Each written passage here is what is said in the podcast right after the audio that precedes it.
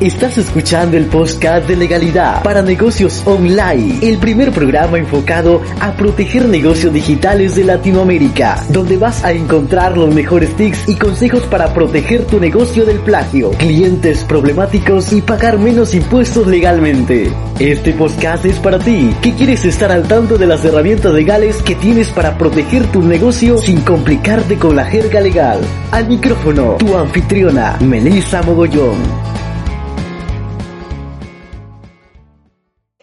Empezar por contarte que obviamente yo soy abogada, he pasado por la universidad, he terminado una maestría, he hecho cursos de alta especialización, sigo haciendo cursos, capacitaciones, pero también desde el 2015 llevo emprendimientos con distintos objetivos, con eh, diversas eh, aspiraciones. Ahora, lo que yo te quiero contar es el día de hoy, desde mi punto de vista, si es necesario o no llevar una carrera profesional, titularse para llegar a ser emprendedor.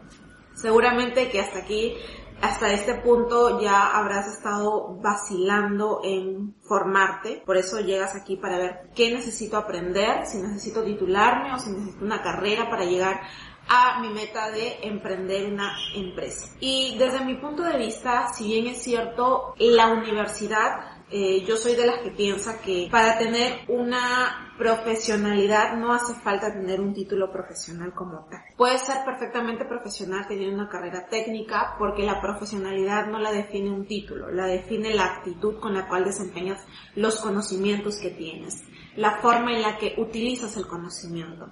Y desde mi experiencia me he podido dar cuenta de que para emprender no necesitas básicamente de un título profesional porque en ningún lugar te lo van a pedir. Por lo menos mis clientes saben que soy abogada, yo expongo mis credenciales, las tengo expuestas en mi web, pero no es que algún cliente me haya dicho de, qué universidad eres o de qué país incluso, eh, pero sí, si bien es cierto, tu objetivo es ser médico, ser abogado, ser contador, ser ingeniero, arquitecto, todas estas carreras que sí se necesita tener un título profesional.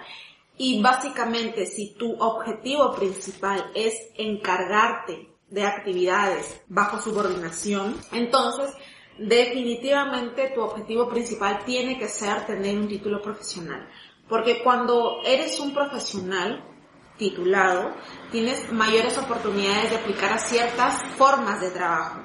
Por ejemplo, si haces una línea de carrera en el Estado, en una entidad estatal, perdón, eh, básicamente lo que va a pasar es que te van a pedir una serie de requisitos y entre más capacitaciones, cursos, especializaciones tengas, mayores probabilidades de tener mejores oportunidades de remuneración. Además que también puedes hacer línea de carrera, escalar y llegar a la parte más alta que te imagines dentro de esa, de ese estamento público. Ahora, además de eso, si es que tu objetivo no es eh, como tal hacer carrera pública o de repente trabajar subordinado en alguna institución, ya sea público o privada, entonces tendrías que valorar si realmente obtener un título profesional es lo que tú estás buscando. Porque básicamente para ser emprendedor, si bien es cierto, no necesitas un título profesional, necesitas conocer muchas cosas, tener varias habilidades, entre ellas incluso habilidades blandas, capacidades de negociación, poder resolver problemas, saber pensar, tomar decisiones, ser arriesgado, en infinidad de, de aspectos que muchas veces en las universidades no te van a enseñar. De hecho, no las enseñan. Sin embargo, cuando tú eh, ya emprendes y te das cuenta de que en realidad emprendiste por necesidad, porque querías tener un ingreso extra, te vas dando cuenta que además del conocimiento técnico, además de esa eh, de ese don, de esa actividad que disfrutas, tienes que aprender otros conocimientos, como por ejemplo, si te gusta la pintura, no solamente te vas a dedicar a vender tus cuadros, a pintarlos, sino que también tienes que aprender de marketing para saber venderlos. También tienes que aprender de finanzas para poder costearte, para poder entender cómo funciona la línea de ingresos, egresos dentro del flujo de, dinero que ingresa tu negocio o emprendimiento.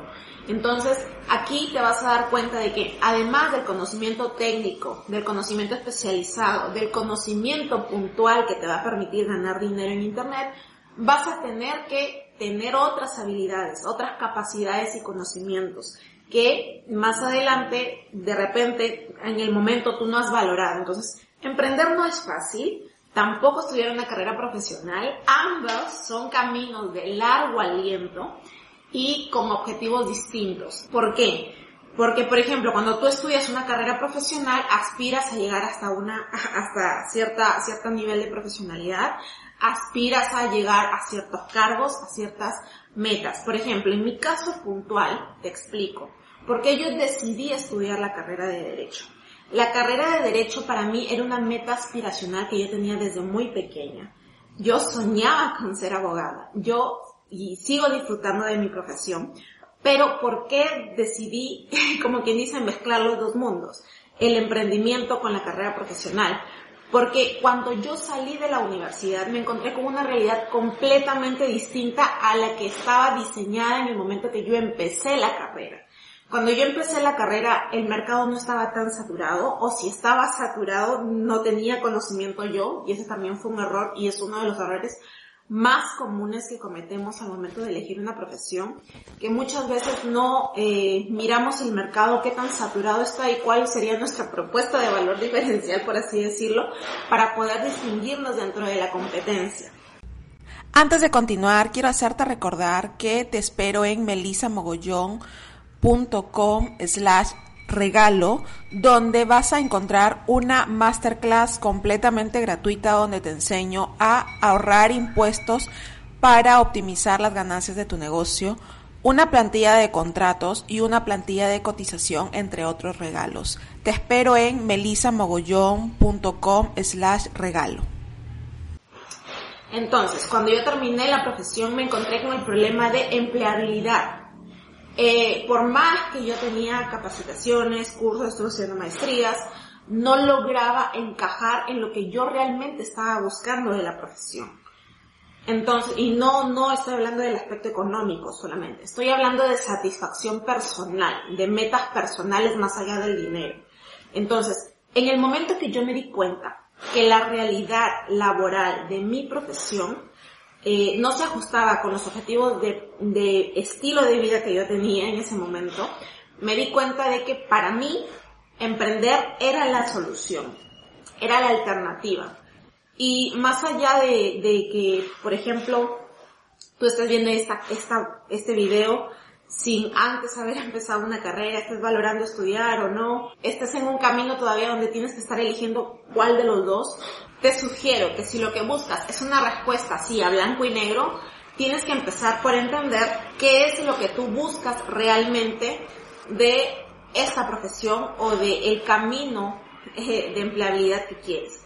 Si buscas trabajar para alguien o si buscas no seguir órdenes, arriesgarte, seguir tu propio camino, pero entendiendo de que los beneficios son a largo plazo y es una carrera de largo aliento porque el emprendimiento es así, al igual que una profesión, una profesión, si bien es cierto, al principio como que te vas adaptando, estás apostando cinco años, seis años, tres, cuatro años de tu vida para poder llegar a un objetivo puntual. Y una vez terminas esa carrera de largo aliento, muchas veces te desilusionas porque ese objetivo puntual no está como te lo dijeron. Y puede ser que el mercado laboral cambie, entonces las carreras de hoy en día se desfasan muy rápido porque el mercado está evolucionando a pasos agigantados, la verdad, y en realidad, por ejemplo, incluso emprender año a año viene a ser un reto distinto porque el día de hoy el mercado estaba así y después te das cuenta, viene pandemia y todo se revoluciona y cambias de objetivos, cambias de, tienes que aprender a pivotar. Entonces, otra de las cuestiones que debes también de entender es que un emprendedor no puede evolucionar a empresario mientras no adquiere esa curva de aprendizaje que amerita emprender. Montar una empresa, montar un negocio, crear procesos, constituir equipos, aprender de finanzas, relaciones comerciales, relaciones públicas, eh, la parte de administración, la parte de finanzas, la parte de impuestos, la parte de legalidad. Entonces, todas esas habilidades tienes que adquirirlas en el proceso de emprendimiento, porque muchas veces nos concentramos solamente en el marketing, en las redes sociales, en la creación de contenido y pensamos que con esto ya tenemos resuelto y montado un negocio y la verdad no es así. Todo negocio tiene distintas áreas. Entonces, al tener distintas áreas necesitas aprender de todo un poco y es un camino que indudablemente todo emprendedor debería de transitar para poder tomar decisiones con conocimiento. Tú no vas a poder, por ejemplo, delegar ciertas actividades y de pronto no vas a poder mapear cuánto en realidad es el costo de oportunidad que representa tomar esa decisión o no, si es que primero no te has mojado los zapatos en ese rubro. Por ejemplo, si es que vas a crear o escribir un libro, no tienes ni idea de cómo se escribe un libro, entonces tampoco tienes idea de cómo se comercializa. Si no aprendes primero cómo se escribe un libro, cómo se comercializa, cuál es el proceso, sobre qué quieres escribir y puntualmente el objetivo que lleva a lanzar ese libro, entonces prácticamente eh, tu lanzamiento podría ser un fracaso, porque van a haber muchos errores sobre la marcha. Eh, lo mismo pasa, por ejemplo, si quieres crear una página web. Si tú vas a delegar la creación de página web, que sería lo, ideal, primero tendrías que aprender qué herramientas necesitas para crear una web, cuánto tiempo podría tardar crear una web, si las funcionalidades que quieres son posibles, son factibles para el tipo de negocio que quieres o tienes, y cómo más o menos está en el mercado esas actividades que quieres delegar.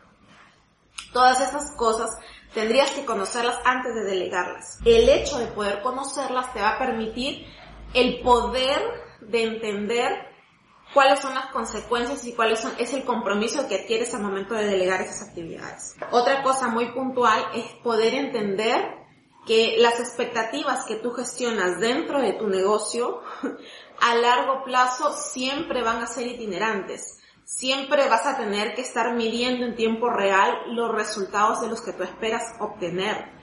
Entonces, emprender no es una, no es, no es lineal, es muy accidentado. Lo mismo pasa con la carrera.